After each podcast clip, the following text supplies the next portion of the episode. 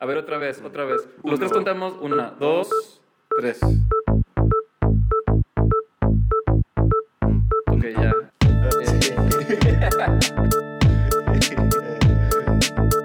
Hola, mi nombre es Miguel Melgarejo Y yo soy José de Lado. y en este programa Ah. sacamos el diseño. Fuera de contexto.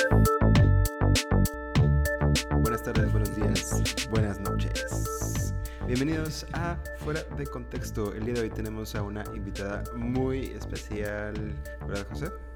Sí. no, no, no, es que, es que quiero que Mike haga toda la intro, pero no. Sí, Mike, tenemos una, una invitada increíble. Este, la verdad que para nosotros fue, fue muy especial este, tener una charla con ella. Y es Tatiana Bilbao. Eh, que bueno, de, pues yo creo que de las eh, arquitectas pues más, más importantes de, de nuestra generación, ¿no? Sí, e inspiradoras. O sea, esta, esta hora que estás a punto de escuchar, yo la sentí como si fueran 10 minutos, 10 5 minutos. De, de estar escuchando, de estar aprendiendo, de, de- de estarnos realmente inspirando de- de las visiones y de la práctica y de las reflexiones de Tatiana. Y sobre todo lo padre que es llegar a un punto donde tu pro- tus proyectos o tu, o tu trabajo del día no, no nada más es como algo para pues, de chamba, pero también es una plataforma de aprendizaje para ti mismo. Yo creo que eso es este pues el- la meta de todos, ¿no? Todos los creativos como nosotros. Sí, así que los dejamos con, con Tatiana. Vamos a hablar del, del habitar, de la arquitectura, eh, de la vida. Del collage. y del collage. Así que ahí vamos.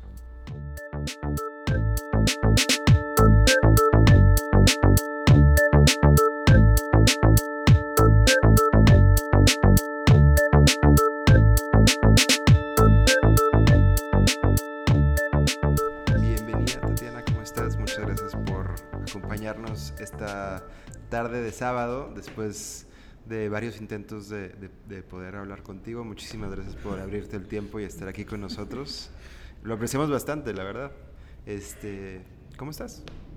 Muchísimas gracias, Miguel. Estoy muy bien. Eh, me da muchísimo gusto estar con ustedes. Y sí, una disculpa de mi parte por no haberlo podido agendar antes. No, hombre, entendemos No, tu, no, no, tu no, agenda. no tienes ninguna, o sea, digo, entendemos que pues es- tienes muchísimo trabajo, pero algo que sí te podemos decir es que hicimos una apuesta la vez pasada de que si te ibas a conectar o no. Este, Qué pena. tuve- Es que de verdad no vi el link, o sea, no vi el correo. Y juré Sí, que no, ya no, se hacía. O sea, como que dije, ah, bueno, pues ya no confirmamos ya. Sí, pues estos morros quiénes son, no, pues bye. No, No, pues es que te juro que dije, bueno, pues ya, ya no confirmé, ya no mandé mail, ya no, soy, ya no mandaron, ya. Dije, bueno, pues ni modo, ¿no? Y era un día, y luego también, además, era un día importante porque estaba en Alemania, como te dije, y había una ceremonia importante ese día que yo no sabía que era tan bien. Entonces, Guau. bueno, pues eh, iba No, a estar, ta- pues- hubiera estado también complicado. Y ya cuando Sí, lo no. dije, qué vergüenza, o sea, no, pero no, bueno. para nada. No, no, no. Pues mira, yo feliz porque terminé con unas cervezas que me mandó José. Eh, eh, eh, como pago a la apuesta que hicimos. No, Ay, qué pena. No, para nada. Perdonen. Al- Estamos, estamos al- jugando. Al final todos ganamos, todos ganamos. Este, bueno, Tatiana, este, se nos ocurría eh, empezar la, la conversación explorando que tiene el propósito de, de- de ir a, a donde nos lleve, pero en alguna plática eh, escuchamos que decías que eras la persona más suertuda del mundo. No sé si esto siga siendo, siendo cierto al día de hoy, quizás haya cambiado. Pero eh, nos, nos interesaba saber un poco por qué y también cómo eso se entrelaza con pues, eh, tu práctica, a lo que te dedicas. Pues sigo, sigo pensando eso porque creo que he sido muy afortunada de, de todas las cosas y las oportunidades que se me han puesto a mis pies, porque la verdad es que creo que hay dos factores en la vida, ¿no? Uno es eh, trabajarlo y el otro es que las oportunidades se te, se te presenten, ¿no? Y porque es real, ¿no? Hay muchísima gente en el mundo que es creativísimo, muy inteligente, muy hábil, mucho más que, a lo mejor tiene muchas más habilidades que yo, sin ninguna duda. Este, habrá millones, pero eh, tienes que tener la suerte, ¿no? De estar en el lugar en donde las oportunidades pasan. Y, eh, y eso es una suerte, es un privilegio, es una oportunidad. Digo, entiendo que también luego pues hay gente que ya está ahí y no las toma o no las aprovecha o no, no se, y entonces no se da.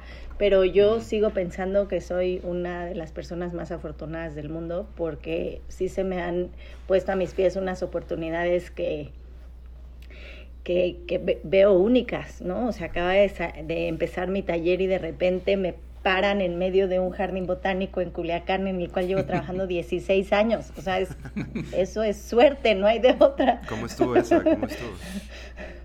Pues así, un día, bueno, o sea, por eh, razones eh, anteriores, conocí a Patrick Charpenel en el 98 eh, de hecho, lo conocí porque vino Herzog y de Meurón, nosotros lo, lo, trajimos, los trajimos a, a, México y habíamos escuchado que Patrick tenía interés en hacerse una casa con ellos.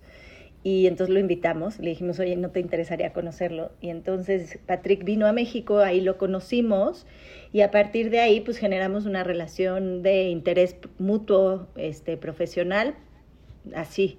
Y un día se apareció en mi oficina cuatro, cinco años después, o seis, no, siete, 2005, y me dijo, oye Tatiana, fíjate que me invitaron a, a, curar una colección para un jardín botánico y a mí me encantaría que tú hicieras el proyecto.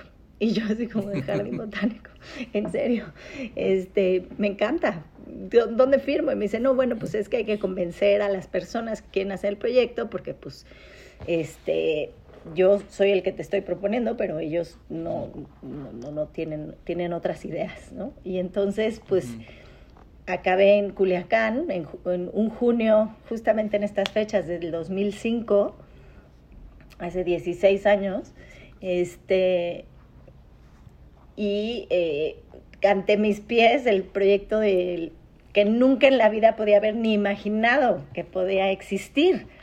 Y pues sí, ha sido un viaje increíble de 16 años que hemos trabajado en el jardín, eh, en donde a lo mejor lo que las intervenciones que se ven son muy pequeñas y muy eh, como que no es como dices, ay, ¿cómo llevas 16 años trabajando ahí? Para mí ha sido un regalo porque el, el haber establecido un ritmo que no, que no es que lo hayamos decidido nosotros, sino así el proyecto se dio, de trabajo eh, como muy constante siempre, eh, entendiendo muy bien las dinámicas, las posibilidades, que te digo, no está marcado por nosotros, nos ha permitido hacer un proyecto que ni soñado lo hubiéramos podido uh -huh. hacer, por, toda, por muchísimas razones, ¿no? Sí. Entonces, pues evidentemente, pues, sí me considero una persona muy suertuda y de esas te puedo contar un millón de verdad, me no, pasan no, todos no los las días. veías venir, pero te agarraron preparada. no, ahorita, eh, justamente eh, ese día que íbamos a hacer la entrevista, que no estaba en Alemania, porque estoy haciendo un monasterio. Un wow. monasterio. wow. En Alemania. y, en Alemania. y crees que no puedo decir que soy muy suertuda. Un monasterio cisterciense en Alemania. Llevo cuatro años y medio trabajando con los monjes. Ha sido también, o sea, algo que, que no lo puedo ni describir. O sea, cada vez que estoy ahí y, o cada vez que pienso o ahorita sí. que estoy hablando de él, digo, es, de verdad me, me, está pasando esto, de verdad es cierto. Sí, era lo que este... te iba a preguntar, como alguna vez te imaginaste que en tus sueños más locos que ibas a hacer, estar haciendo ese tipo de cosas. No, nunca. ¿Sabes qué me pasa también? Eso es algo que, que sí, que es, es de mí y no sé por qué pero nunca en la vida me he imaginado qué, qué, quiero hacer o qué voy a hacer o este sería mi sueño. Digo, será porque te digo que todo lo que me pasa es un sueño que no te lo podrías ni haber imaginado. O sea, monasterio cisterciense, te juro que nunca en mi vida había podido pensar que eso era lo que yo podía haber estado haciendo ahorita. De ninguna forma.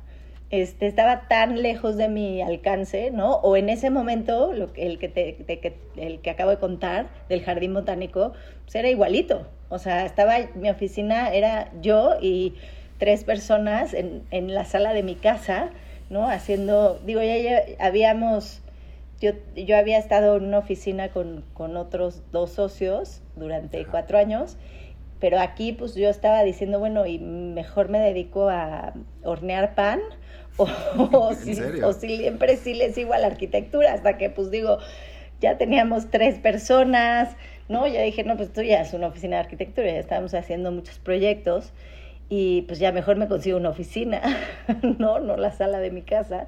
Y este y de repente sí, de repente así estoy parada en medio de un jardín botánico para hacer un proyecto de ese tamaño, pues la verdad es que te digo, o sea, son cosas que no que no te pasan todos los días, que no te puedes imaginar.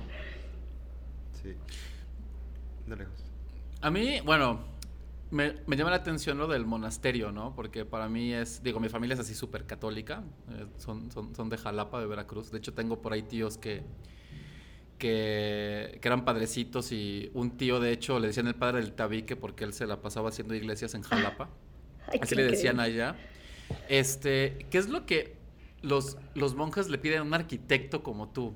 cuando te piden un proyecto? ¿Qué es lo importante para ellos? Más allá del obvio, ¿no? De que, pues sí, tal vez un espacio de reflexión o de bla, bla, o, o, para orar. Pero no sé, como que eso me, da, me llama mucho la atención, como qué es lo que, para ellos, ¿qué era lo importante de tener un... Pues un proyecto con tantas aristas que es difícil darte una respuesta directa. Em, y es una buena pregunta que les podemos hacer a ellos, pero este, a los monjes. Pero creo que el, el eh, para ellos la arquitectura tiene un poder muy grande porque les permite o les impide poder tener esta, este espacio para ellos poder conectar con, con Dios, con su vida espiritual. Y en realidad, pues sí, es lo obvio, pero eh, ellos habían estado, bueno, tienen un monasterio, la Casa Madre es un monasterio del siglo XII, 1133 se fundó, y es el único monasterio cisterciense que ha estado habitado en continuo desde esa época que existe hoy, y, que, y es el más grande de Europa. Eh, hay, hoy hay 102 monjes en ese, en ese monasterio. Y el, en realidad la orden cisterciense se fundó en el siglo XI, este, eh, basados profundamente en cumplir de forma muy estricta la, la regla de San Benito. Este, y el, uno de los preceptos más importantes es el espacio que habitan. Y el espacio que habitan debe de tener la sencillez suficiente para poder, y la imperfección suficiente para poder permitir la perfección de la relación con Dios existir. Y es realmente un, yo creo, una, una arquitectura que no, que no existe en otro lugar porque está completamente eh, y simbióticamente relacionada con lo que sucede. La forma sigue a la función y la función a la forma de una, de una manera en la cual ninguna otra arquitectura eh, tiene esa relación así, ¿no? O sea, aquí sí es qué fue primero, el huevo o la gallina, y lo hemos estado analizando durante todo este proceso, ¿no? Ellos, su vida se basa en, eh, en un precepto que es hora y labora. Entonces, ellos eh, rezan y trabajan. Cuatro horas y media al día rezan, este, no, no, no seguidas, ¿no? Están establecidas unas horas muy, muy específicas y durante esas cuatro horas y media cantan cantos gregorianos. La acústica es un tema entonces vital para la sobrevivencia de un espacio así, ¿no? Y otra vez, entonces, ¿qué salió primero? O sea, ¿se hicieron primero los cantos o se hizo la arquitectura y entonces surgieron los campos, cantos? Yo creo que es una cosa que sucedió al mismo tiempo, ¿no? El, tema de la reverberancia, ¿no? Con... Exacto. Entonces, pues es un reto enorme, porque entonces, ¿cómo haces un monasterio en el siglo XXI que, eh, que realmente depende de un rito que se estableció en el siglo XI, este, con unas reglas que se establecieron en el siglo VI, ¿no? Y que, eh, y que realmente depende absolutamente del espacio, como el espacio depende de los monjes, ¿no? Entonces, y de la comunidad que ahí se forma. A mí me ha enseñado este proyecto más allá de lo que yo nunca hubiera podido imaginar. Además, yo también curiosamente mi familia, también tengo sacerdotes y monjas y por ahí por todos lados, por la familia de mi papá, de mi mamá ni, ni cerca, además son alemanes, entonces son mucho más de otro lado, pero por la familia de mi papá muchísimo. Este, y eh, pero a mí mi abuela me bautizó a fuerzas, ya sabes, en contra de todos los preceptos de mis papás. Me hizo la primera comunión, pero pues cuando mi abuela se murió, que cuando yo tenía 11 años, pues ahí se acabó mi relación con el catolicismo. Punto, ¿no? Y entonces que, que de repente, no, muchísimos años después, llegaron unos monjes cistercienses a pedirme eso, después de además toda la construcción en mi cabeza de la institución y demás, pues sí fue, de repente al principio fue como de, ¿y yo qué ando haciendo aquí? Pero la, la primera vez que fui, me di cuenta que no tiene nada que ver con la institución iglesia y que no tiene nada que ver con ninguna construcción que yo tenía en mi cabeza de lo que era de lo que era esto, ¿no? Porque además no tiene nada que ver. O sea, un monasterio es realmente un lugar que no se dedica a predicar, que no de ninguna forma necesita tener adeptos, ¿no? Y que no está para, eh, para de alguna forma convencer a nadie de nada, ¿no? Eh, es gente que toma una decisión de establecer una forma de vida que es distinta a la que nosotros tenemos, este, muy específica, ¿no? Punto. Entonces, por eso, pues yo creo que ellos también, de alguna forma, pues además son increíblemente respetuosos con el que llegue, ¿entiendes? Y mm. acogen al que venga y si tú eres lo que sea, musulmán, ¿no? Estás totalmente bienvenido en el monasterio a compartir todo lo que ellos tienen para compartir contigo, ¿no? Entonces, es realmente, ha sido una lección de vida de una forma irreal y es un proyecto de vida. Los, de entrada, pues el tener la oportunidad de entender, ¿no? La arquitectura, cómo se conformó, cómo se cómo se hizo, eh, cómo se estableció esta orden a través de la conformación del espacio, de, obviamente del rito, este, etcétera, pues es un proceso increíble, ¿no? Y los, los tres monasterios más importantes, bueno, arquitectónicamente al menos hablando, pero también son los tres más bonitos acústicamente que existen hoy en día, porque valga notar que hay muchos que ya no existen, este, pues son estos los que llaman las tres hermanas, ¿no? Le Le, Silva Khan y Senank, eh, que además pues han producido una gran cantidad de pensamiento en el siglo XX, pues de, entrada a Le Corbusier, este, mm. em, sobre ellos, ¿no? Sobre el espacio. Entonces, pues sí es un viaje otra vez que, que, que, cada vez que estoy ahí o que lo pienso, que lo hablo como ahorita, digo, pues no me lo podía haber ni imaginado. Todavía digo, ¿estoy soñando o me está pasando? y, es, y es interesante también como el, o sea, el pensar que un monasterio es pues un espacio donde, como dices, ¿no? O sea, se, se, habita y, y, también se elabora, o bueno, en este caso se ora, ¿no? Este, y donde como es algo que tal vez tuvimos que aprender muchos de nosotros ahorita por, para la, durante la pandemia, ¿no? Que tuvimos que trabajar y vivir en el mismo lugar por un rato. Este, pero me gustaría enfocarme en la parte de habitar, porque vimos que también es algo muy importante para en, en, tu práctica, ¿no? Como el concepto de habitar. Pero me gustaría saber, este, y bueno, tú que has trabajado en todo el mundo, pero siendo aquí de México, este, ¿cuáles crees que sean como esos principales retos de habitar per se en México? Que tal vez nosotros no nos damos cuenta tienes tres horas. este, porque mira, nosotros tenemos las horas que quieras, o sea, más bien Este, yo creo que hay profundamente un enorme, enorme eh, reto que es radical y que es hiper necesario, que es el del entendimiento de, eh, de eliminar o de realmente voltear la idea de que el habitar es, necesita convertirse en algo funcional, ¿no?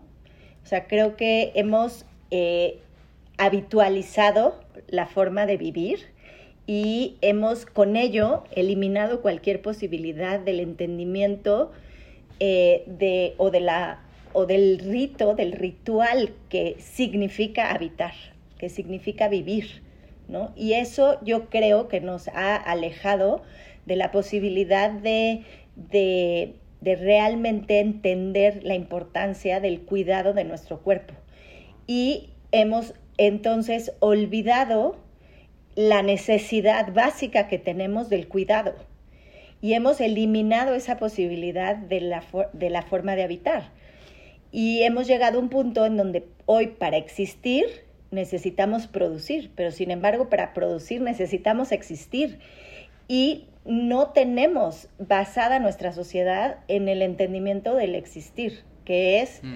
el, eh, el la necesidad de entender que necesitamos cuidar nuestro cuerpo como precepto uno, porque sin ello no podemos existir, ¿no?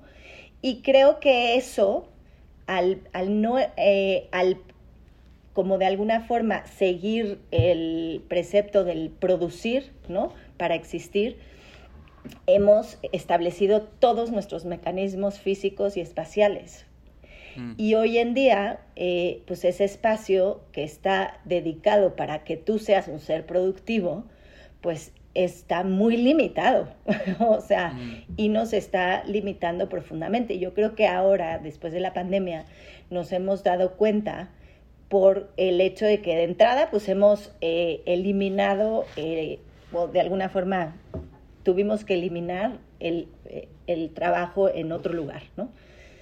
Y nos hemos sumergido en el, en el espacio doméstico donde nos damos cuenta que hay un trabajo enorme que se hace en ese lugar que no está determinado, que no está pagado, que no está, ¿no? Y que entonces, eh, pues tenemos que regresar a entender que eso es necesario, ¿no? Pero además, yo creo que no es que debamos de entender ahora, bueno, cómo eh, establecemos los mecanismos para generar, que eso es lo que hemos hecho, yo creo, ¿no? Para que ese trabajo doméstico se haga lo más eficiente posible. No, tenemos que ver cómo podemos regresar al aspecto ritualístico de cómo cuidar nuestro cuerpo para entender que el cuidado es lo más importante de la sociedad y no la producción. Si no, si no nos cuidamos, no existimos y por ende no podemos producir. Entonces, para mí las, la vivienda se tiene que transformar 180 grados. O sea, eh, te digo, desde el entendimiento de que no podemos eh, seguir pensando que hay máquinas que, que, producen todas estas funciones, ¿no? Para que nuestro cuerpo exista. Tienen que ser espacios que podamos habitar, en donde podamos generar nuestros rituales para cuidar nuestro cuerpo, para poder existir. Y eso no es una casa como es hoy. Porque pues, evidentemente una cocina de tres metros cuadrados con un baño que no tiene ni ventilación al mundo exterior y unos cuartos que no solo pueden permitir camas específicas estándar, ¿no? Para que todos tengamos que vivir igual, comer igual, dormir igual, este, bañarnos igual, pues no, no es lo que nos va a permitir transformar esa manera de entender cómo debemos de existir, ¿no? Entonces yo creo que se tienen que transformar de fondo, muy profundamente. ¿Y eso lo ves en, en, todo el mundo o en México en particular? Perdón, No, en todo el mundo. O sea, eh, cada vez estamos, bueno, el siglo XX se dedicó a estandarizar ¿no? la forma de habitar, eh, sobre todo en el ámbito urbano, para poder, o sea, tenía un fondo evidentemente y profundamente muy, muy genuino, que era para poder otorgar mayores posibilidades de igualdad a la sociedad, ¿no? Este, sin embargo, yo creo que pues en ese momento se perdió la noción de, de, realmente de la existencia de cada uno, ¿no? Al, al habituar los ritos de habitar, ¿no? Porque entonces generamos que eh, los espacios solo permitieran estos hábitos, ¿no? El hábito de dormir, el hábito de comer, el hábito de asearse. Pero ¿qué crees? Eso nos aleja de la posibilidad de relacionarnos con él, ¿no? Y entonces además, porque pasa es que los ritos no se hacen de forma eh, igual. Nadie los hacemos de la misma forma. Cada quien tiene su propia forma de entendimiento de cómo, eh, de cómo cubrir esa necesidad, ¿no? Y cómo, ritual, cómo generar un rito para, ese, para cubrir esa necesidad. Entonces, yo lo que creo que el gran reto del siglo XXI, el siglo, XX tenía como grandes retos la democracia y la igualdad, ¿no? No lo logramos. Bienvenido al siglo XXI sin haber cumplido esos. Este, pero yo creo que hace falta, o sea, evidentemente no estoy diciendo que, que no deberíamos de buscar la igualdad sin ninguna... Eh, de, como prioridad número uno, pero creo que hace falta introducir la igualdad a través de la aceptación de la diversidad, de la aceptación del, del, cada uno, de la aceptación del que la existencia del cada uno pueda permitirse, ¿no? Y pueda establecerse. Y ese es entonces donde llegas a la real igualdad, ¿no?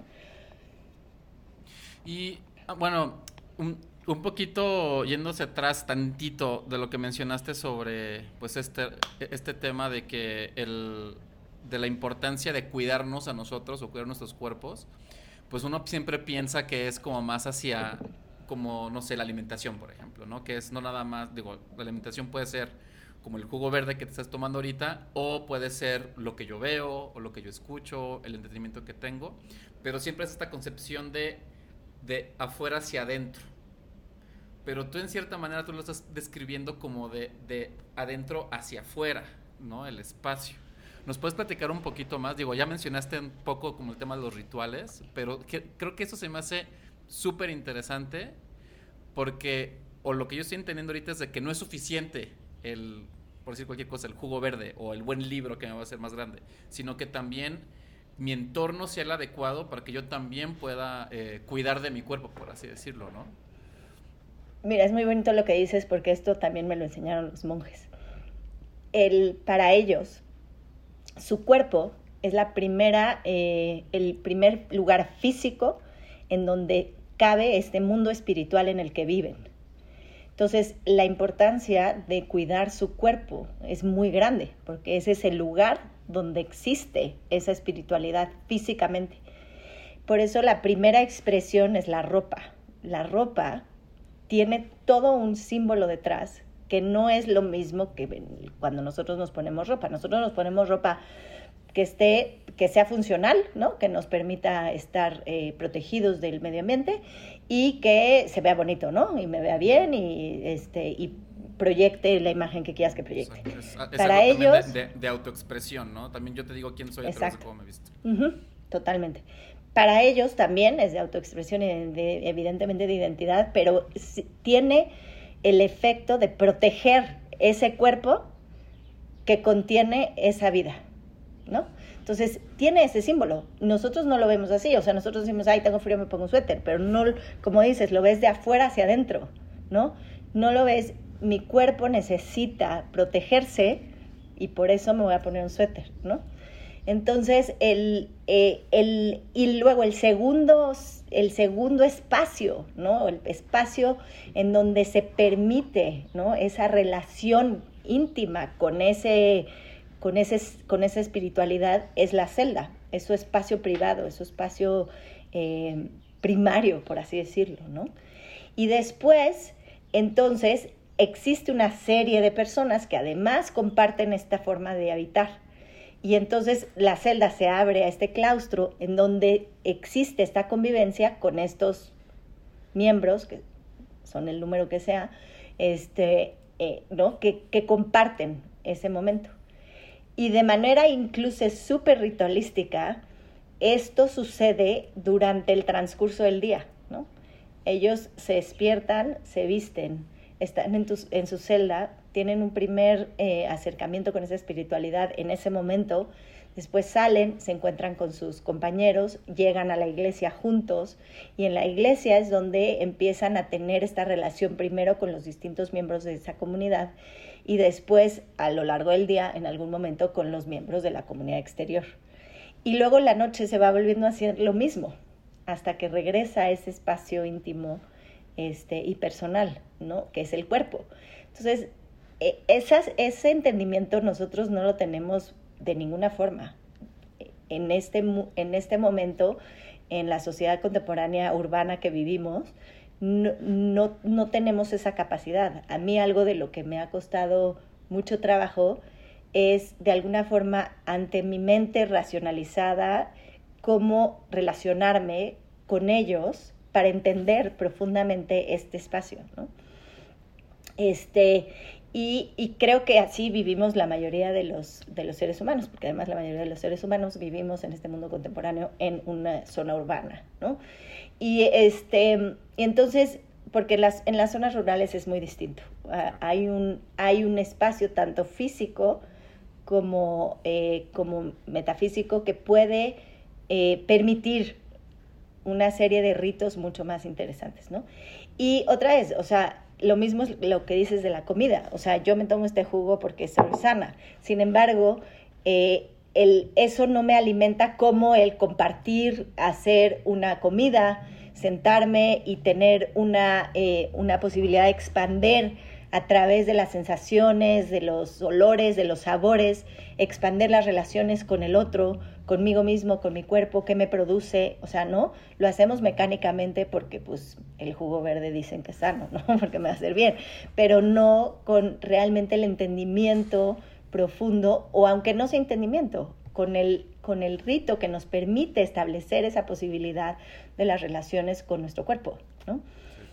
Entonces, y que además ya en el, en, el mismo, en, la misma matas dos pájaros de un tiro, ¿no? Porque al poner el entendimiento del cuidado del cuerpo, pues eh, se necesitan eliminar los esquemas que han perpetuado la inequidad, como la familia heteropatriarcal, como la, eh, inequidad eh, de, de, género, ¿no? A través de que estas tareas recaigan sobre la mujer, etcétera, etcétera.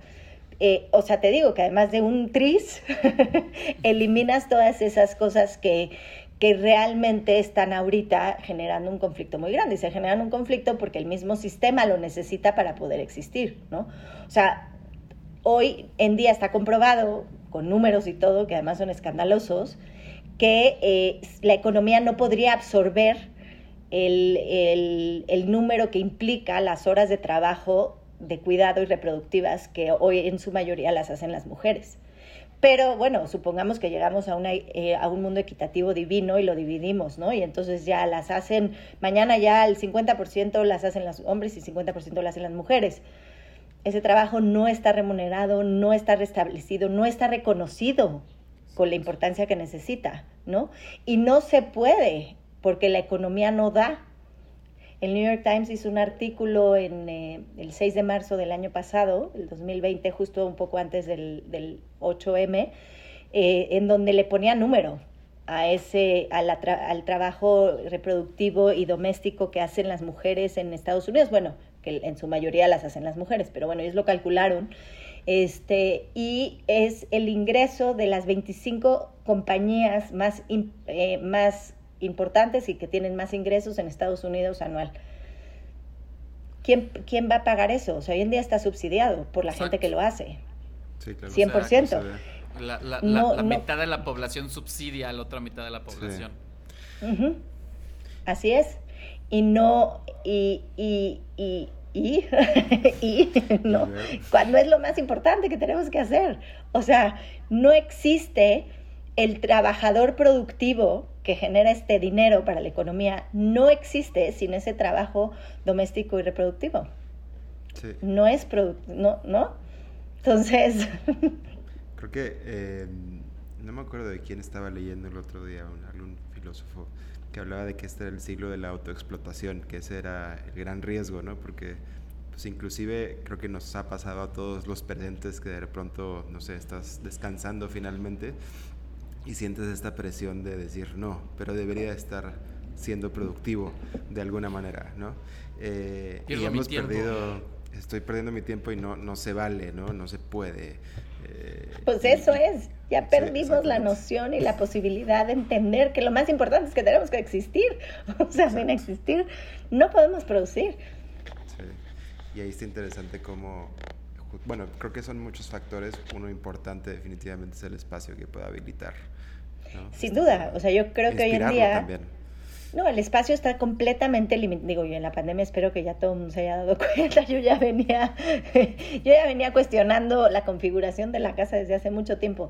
Este, y bueno, y no es que yo haya descubrido el hilo negro, más bien que yo de repente me descubrí una línea de investigación que dije, wow, esto, esto es lo que yo estaba este, pensando todo este tiempo, ¿no? Pero digo, el monasterio me ha enseñado muchísimo. Te lo juro que el, el monasterio en combinación, porque además se dio como al mismo tiempo de del, de que se dio el sismo y hicimos el proceso de reconstruir, fue como dos masazos en la cabeza para todo lo que yo había hecho, ¿no?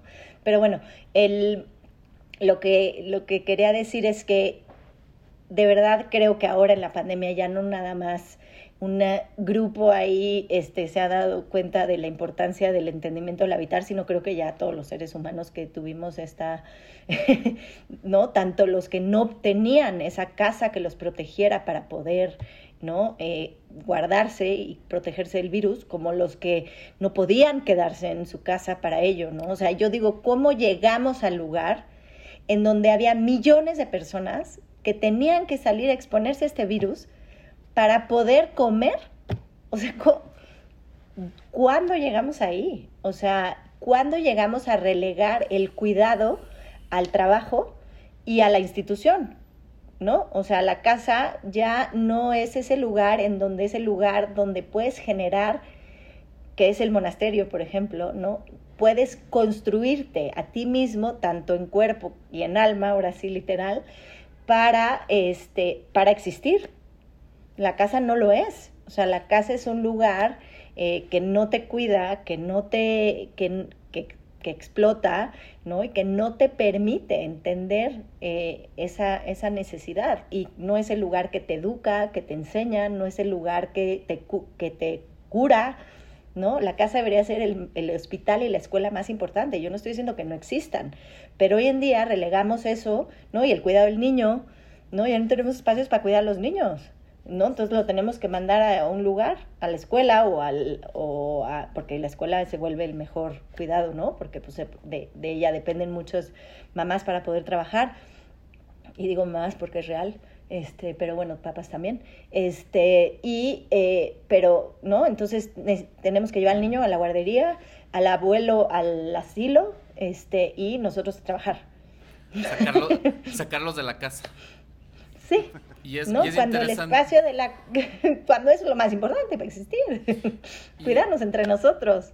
y ahora que lo dices así como toda esta este necesidad de producir producir producir pues al final del día también le está dando forma al a, no es que no quiero decir la familia porque tampoco la familia el esquema tradicional de familia también hay también a la sociedad a la configuración social. Exacto ¿no? de que sin duda. de que te la pasabas en la calle porque había que chambear, ¿no? Sin duda. O sea, sin duda es un esquema, te digo, que está basado en la productividad, todo, todo el esquema es así y necesita de ser así para poder existir, ¿no? Y si no, no existe. Y, eh, y, está olvidando que realmente lo más importante es el cuidado. Y, y, para ello tiene que transformarse el espacio profundamente. O sea, las casas de hoy en día no permiten establecer un, un esquema donde el cuidado sea el centro del, del, proceso, ¿no? O sea, justo en la pandemia, pues también algo de lo que nos dimos cuenta es de eso. Por ejemplo, la gente que tenemos hijos, yo, ¿no? Bueno, yo y todos los que tienen hijos. Nosotros dependíamos de la institución, ¿no? De la escuela eh, eh, o de los abuelos, ¿no? Para poder entonces generar un esquema que funcionara para existir, porque pues como a qué horas haces las labores de de cuidado y reproducción. Y entonces el, eh, el, eh, te das cuenta que estás relegando todo al exterior. Y luego, bueno, las quieres hacer, las quieres establecer, ¿cómo? El espacio no te lo permite. O sea, en, no vas a meter a, a tu papá a vivir a tu casa para que te ayude con los niños mientras la pandemia, ¿no? En una casa de 60 metros cuadrados, ¿cómo le haces? ¿No? Y entonces, pues, pero pues entonces si está en su departamento y tú aquí, entonces, ¿cómo lo traes? Y la que COVID y, ¿no? Entonces, olvídate, los abuelos, adiós. Este, los niños no pueden ir a la escuela, entonces tienen que estar aquí, y, pero tú también tienes que trabajar aquí, pero entonces dices, bueno, lo, lo, lo empiezo a ver si entonces el vecino podría dedicarse un día y yo me dedico otro día y así tengo cuatro días para trabajar, sí, pero entonces en mi casa en la sala, meto al vecino en su sala, ¿no? No, lo mismo la comida. O sea, en tres metros cuadrados, pues no es a, hacer una comida para todo el edificio, este, ¿no? Que pues, podría ser increíble, porque entonces te toca cocinar un día, ¿no? Y todos los demás días comes hecho por alguien más. Pero no, porque la cocina mide tres metros cuadrados. Pues, ¿qué crees? No se puede. O sea, no hay espacios para poder transformarlo. Hoy en día no hay espacios para poder transformar ese, esa noción yo te quería, cambiando un poco de tema, pero creo que es de alguna manera ligado. Este, es difícil hacer esta pregunta porque me siento muy bruto, pero me gustaría abrir, abrir como quiera el espacio para preguntarte de alguna manera, como cómo es este rol, qué, rol ha jugado el género en, pues, en tu práctica, el hecho de que seas mujer en un ambiente, no sé si la palabra sea tradicionalmente de, de, hombres, o cómo, ¿Qué rol es lo que nos quieres platicar al respecto? Que, suena súper cliché, ¿no? De que la arquitectura es, pero pues el mundo está regido por hombres. No, lo entiendo perfecto. Mira, yo te voy a decir algo y lo, lo primero lo respondo. ¿Qué rol ha jugado? Solo oportunidades para mí, porque estoy parada en un lugar muy específico de un privilegio muy grande.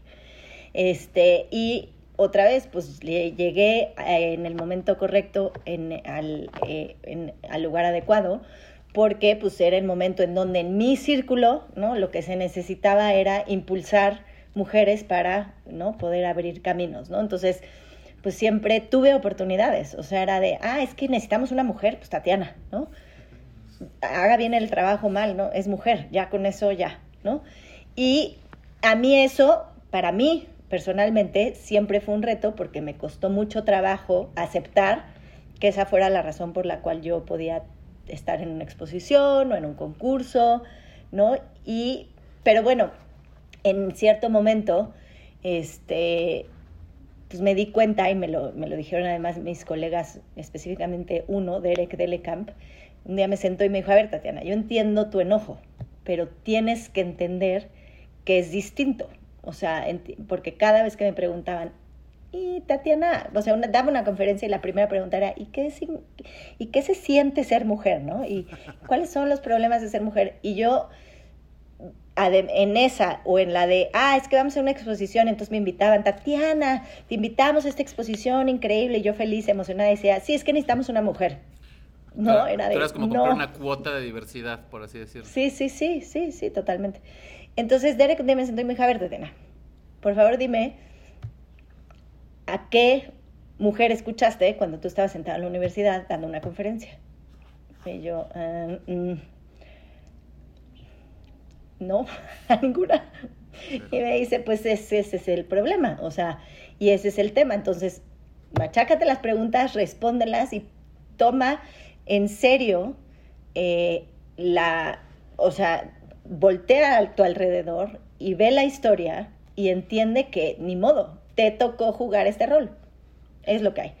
¿No? Y eh, porque además a mí antes, pues como yo nunca, la verdad es que el, el, tema fue que yo nunca me di, como que nunca en, en, mi casa siempre tuve una educación muy equitativa, en mi casa sí, mi papá trapeaba y mi mamá cocinaba, y luego mi mamá cocinaba y mi papá trapeaba, digo al revés, mi papá cocinaba y mi mamá trapeaba, y eh, tenían el mismo trabajo, salían a la misma hora, o sea, de verdad era muy equitativo, ¿no? El asunto. Y yo cuando salí a trabajar, pues nunca me cuestioné, el, o nunca eh, ante mí era la cuestión de, ay, soy mujer, no voy a poder, o sí voy a poder. Para mí no era un tema, no existía la, esa conversación. Entonces, cuando empezó esta conversación en mí, en, eh, por, por mí, ¿no? este, las, las preguntas en las conferencias así, pues me parecía hasta insultante para mí misma hacer una distinción de que, pues sí, yo soy mujer y es distinto, porque me parecía autodiscriminatorio, literal. O sea, decía, pues yo misma me estoy poniendo en una posición de decir soy distinta. Pues no, no soy distinta, somos iguales y ya, no hay, no hay ni respuesta que contestar. Pero bueno, cuando me dijo esto Derek, dije, bueno, tiene razón, porque es real, ¿no? No existe. Y más bien, pues entonces, ¿cómo poder ante eso abrir otras posibilidades para la gente que no tiene esas eh, oportunidades, ¿no? Y hoy en día me doy cuenta que eh, hay una necesidad muy grande de, de, que sí, evidentemente la representación cuenta, ¿no?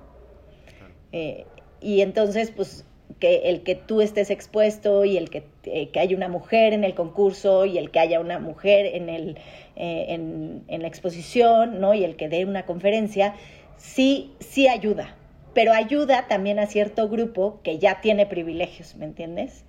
Entonces, creo que hoy en día lo que me he dado cuenta que es muy importante es ya en este lugar cómo poder abrir canales para que se puedan abrir posibilidades para eliminar ¿no? las barreras que hoy en día existen para la mayoría de las mujeres. Porque te digo, la gente que hoy no tiene barreras y que necesita un empujoncito, la representación cuenta y ayuda muchísimo. Pero esas no son la mayoría de las mujeres, ¿no? Entonces, en, en esta posición lo que yo creo que hoy es urgente es abrir canales profundos. Bueno, de entrada, pues, para mí lo ideal sería la transformación del espacio doméstico, es de ya. Pero eh, eso, eso no lo puedo hacer yo y eso no va a ser este, eh, un cambio tan rápido. Pero, por ejemplo, o sea, abrir, eh, establecer distintas normativas en instituciones, porque incluso las normativas están ahí para discriminar, ¿no?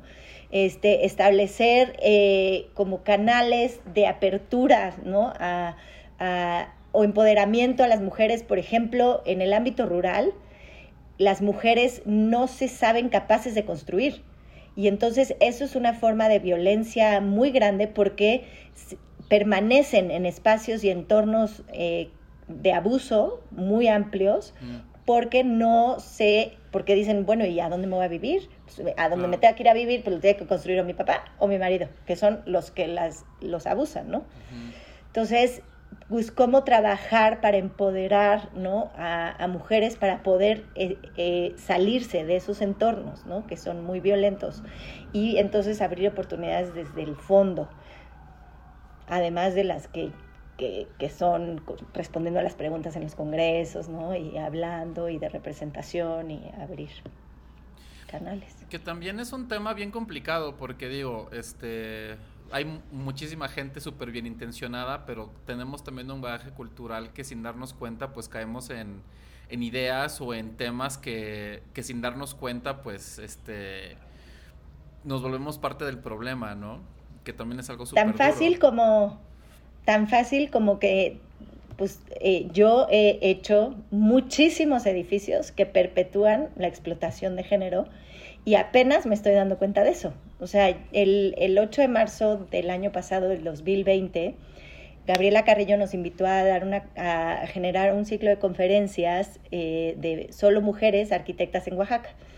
Y eh, yo decidí, cada una de las mujeres teníamos que hacer una conferencia, y yo decidí este, hacer una conferencia de cómo eh, a través de la arquitectura había, yo pensando que había abierto canales para la equidad. Entonces me puse a hacer una revisión crítica de mi trabajo y me di cuenta que no solo no los había hecho, sino había perpetuado prácticas que realmente este, discriminan profundamente. Y bueno, entonces hice una reflexión de eso y ahí, de ahí, para mí se transformó la forma de ver lo que hago de una manera muy profunda, porque vuelvo a lo mismo, llegué al punto de decir, ok, no nada más cuenta con que yo sea arquitecta y esté haciendo proyectos en todos lados, sino porque la representación, pues sí, le hable canales algunas, pero sino que yo necesito ser parte del cambio profundo, ¿me entiendes? Y no nada más eh, de, del, del, cambio de cara, sino del cambio de abajo. Y bueno, ahí pues me declaré culpable, pero también me, me, me comprometí ¿no? a no eh, permitir nunca más generar espacios que, que, perpetúen la discriminación. Y por ahí viene toda mi reflexión sobre el espacio doméstico, que te digo que ya venía de fondo, pero ahora sí ya está, eh, está muy, muy ahí.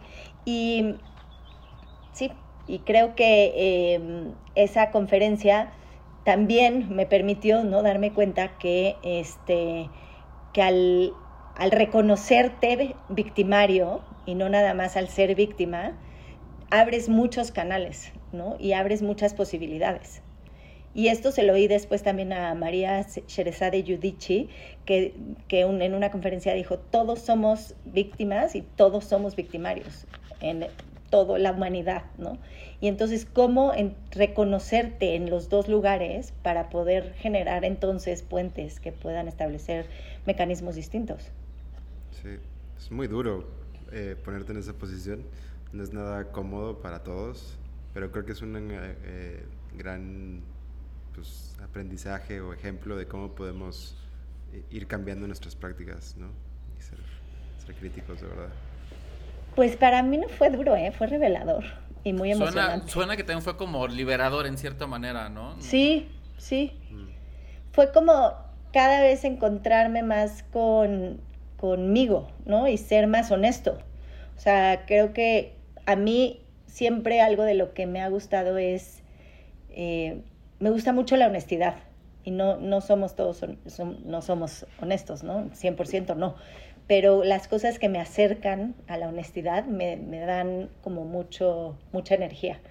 Entonces, esto me, me, acercó a ello, porque además te digo yo, ah, yo sí, Tatiana, tú las traes, soy una fregona, ¿no? Y aquí va mi conferencia. Pues, ¿qué crees? No, nanay, ¿no? Y entonces, pues eso te acerca, ¿no? A, a, generar procesos que, que, te permiten acercarte mucho más con lo que eres y, y reconocerte y con, con el otro. Y mira, fíjate, ahorita creo que ya, llevamos 50 minutos, que para mí han sido los 50 minutos más rápidos de, de, lo que va el año. Pero hay, hay, una pregunta que si Mike me da chance de, de, hacerte la que a mí es, es algo que, que, desde que me empecé a familiarizar mucho con tu trabajo, sobre todo en esa exposición ahí en el Museo Amparo que, que hiciste, que, que me encantaría saber, y es sobre el tema del collage, ¿no? Este, que, que, lo utilizan ustedes, bueno, en tu, en, en, en tu, estudio lo utilizan de muchas maneras, pero ahí, y, y, bueno, en el libro dices que es una manera de confrontar la realidad, de utilizar el collage, porque utilizas diferentes aspectos. Pero me gustaría también saber si hay una relación entre ese uso del collage y, y, y por qué es muy difícil encontrar renders de tu trabajo, renders en computadora, cuando uno piensa que los, el arquitecto utiliza un montón de renders. Y es algo que me gustaría saber cómo, cómo desempacar tantito y saber cómo, cómo qué hay detrás de esa reflexión. Y después te platico. Por pues mira, hay mucho, hay mucho de fondo porque de entrada, y hoy más que nunca, me he dado cuenta que para mí el collage eh, es una forma mucho más honesta de representación porque yo soy mucho más un collage. Yo soy un collage, ¿no? Y entonces a mí me permite, me, identifico mucho más con ello, pero más allá de eso me he dado cuenta que eh, es un proceso que me permite generar un diálogo profundo con el otro que una imagen preestablecida y preconcebida no me permitía.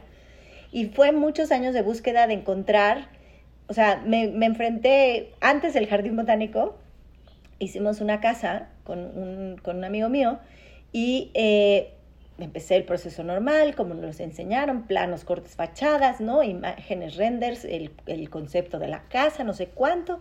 Y bueno, ese fue la entrega ¿no? de diseño conceptual, de ahí desarrollamos el proyecto y pues la casa cambió radicalmente, ¿no? Y cuando llegué, él, según yo, había estado involucrado en todo el proceso y de su casa y, ¿no? y, y, la definición de sus espacios y todo. Y llegamos al, ya estábamos en el proceso de obra y de repente me dice, Tatiana, pero este cuarto pues no tenía una ventana así, y asá, y asá. Y yo, no, no, ya sabes, o sea, como que no sabía ni de qué me estaba hablando, no entendía nada. Hasta que de repente caí en cuenta que él tenía en la cabeza esa imagen que yo le mostré el día 2 del, del proceso este, y que obviamente ya era completamente distinta, ¿no? Que casi casi tenía la güera, ¿no? Este, volando por la ventana. Entonces él decía, esto no es literal, estoy exagerando, pero él decía, ¿dónde está la güera que volaba así? Que yo, yo vi, ¿no? ¿Por, ¿Por qué no está en mi casa?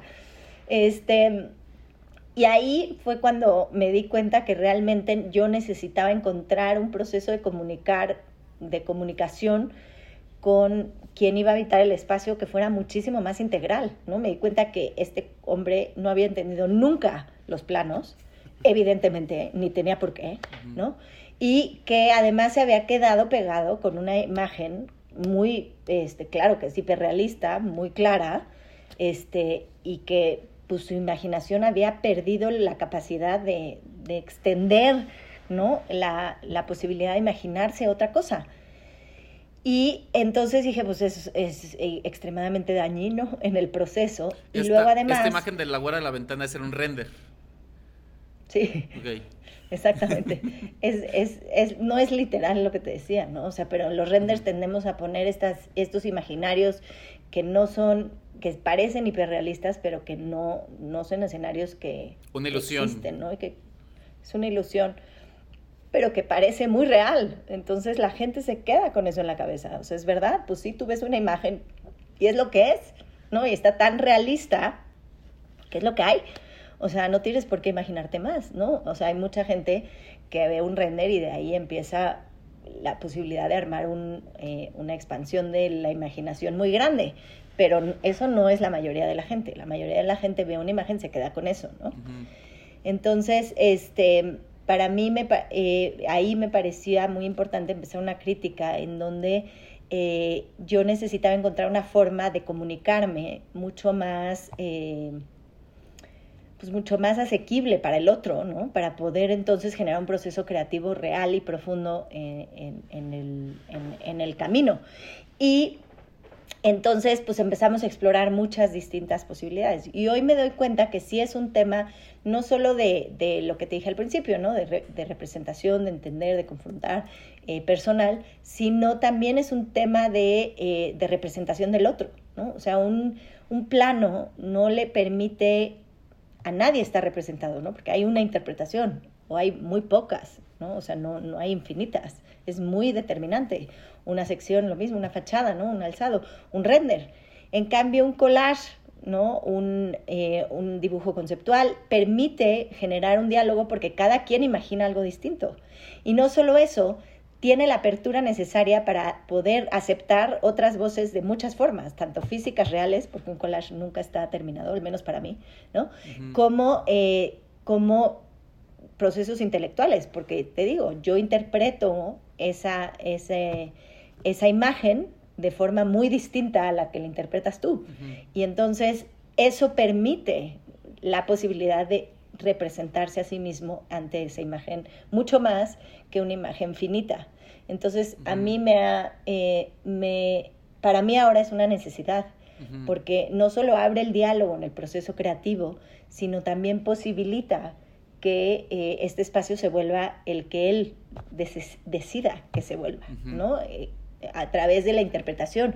Si tú haces un render, ¿no? Donde poner la cama, el, el, el sillón, la mesita, muchísima gente acaba con el espacio poniendo la cama en donde lo vio en la imagen, donde la mesita donde lo vio en la imagen, ¿no?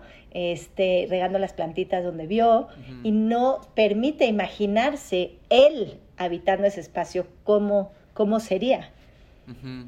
y, y, para mí eso es vital, o sea, tenemos que poder generar espacios que admitan eh, la posibilidad del otro. Y, y eso hoy en día no lo hace la arquitectura per se, porque además así es, pero si ya de por sí, además, lo determinamos tanto, ¿no? Hasta de dónde cuelga el, cuadro, pues... ¿Dónde queda el otro? Sí, el, render elimina toda la parte de negociación o de diálogo, ¿no? Porque ya es como de, ya está, ¿no? Un habitar por catálogo, ¿no? Absolutamente. Muy interesante. Y pues, este, ya llegamos al, eh, yo creo que al final de la conversación, desgraciadamente, yo creo que tenemos también ahí como para, este, para, pues para horas y horas, pero pues tampoco no queremos abusar de, de, tu tiempo. Este, no sé si hay algo que tú quisieras agregar, este, o crees que algo que, que nos quieras compartir, este, suena muy cliché, pero algo que le quieras decir a la gente, bla, bla, bla. no, pues nada, la verdad es que ha sido un placer. Hemos tocado temas como creo que muy, muy fundamentales, ¿no? Y como dices, podríamos hablar eh, el, el, resto de la vida de ellos. Es más, yo pretendo hablar de ello el resto de la vida a través de muchos lados.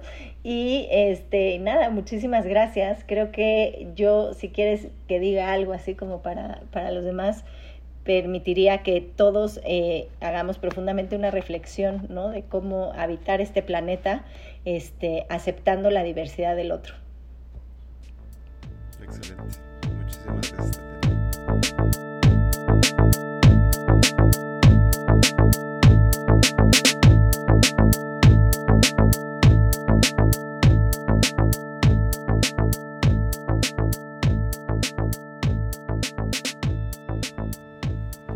Eso fue la conversación que tuvimos con Tatiana.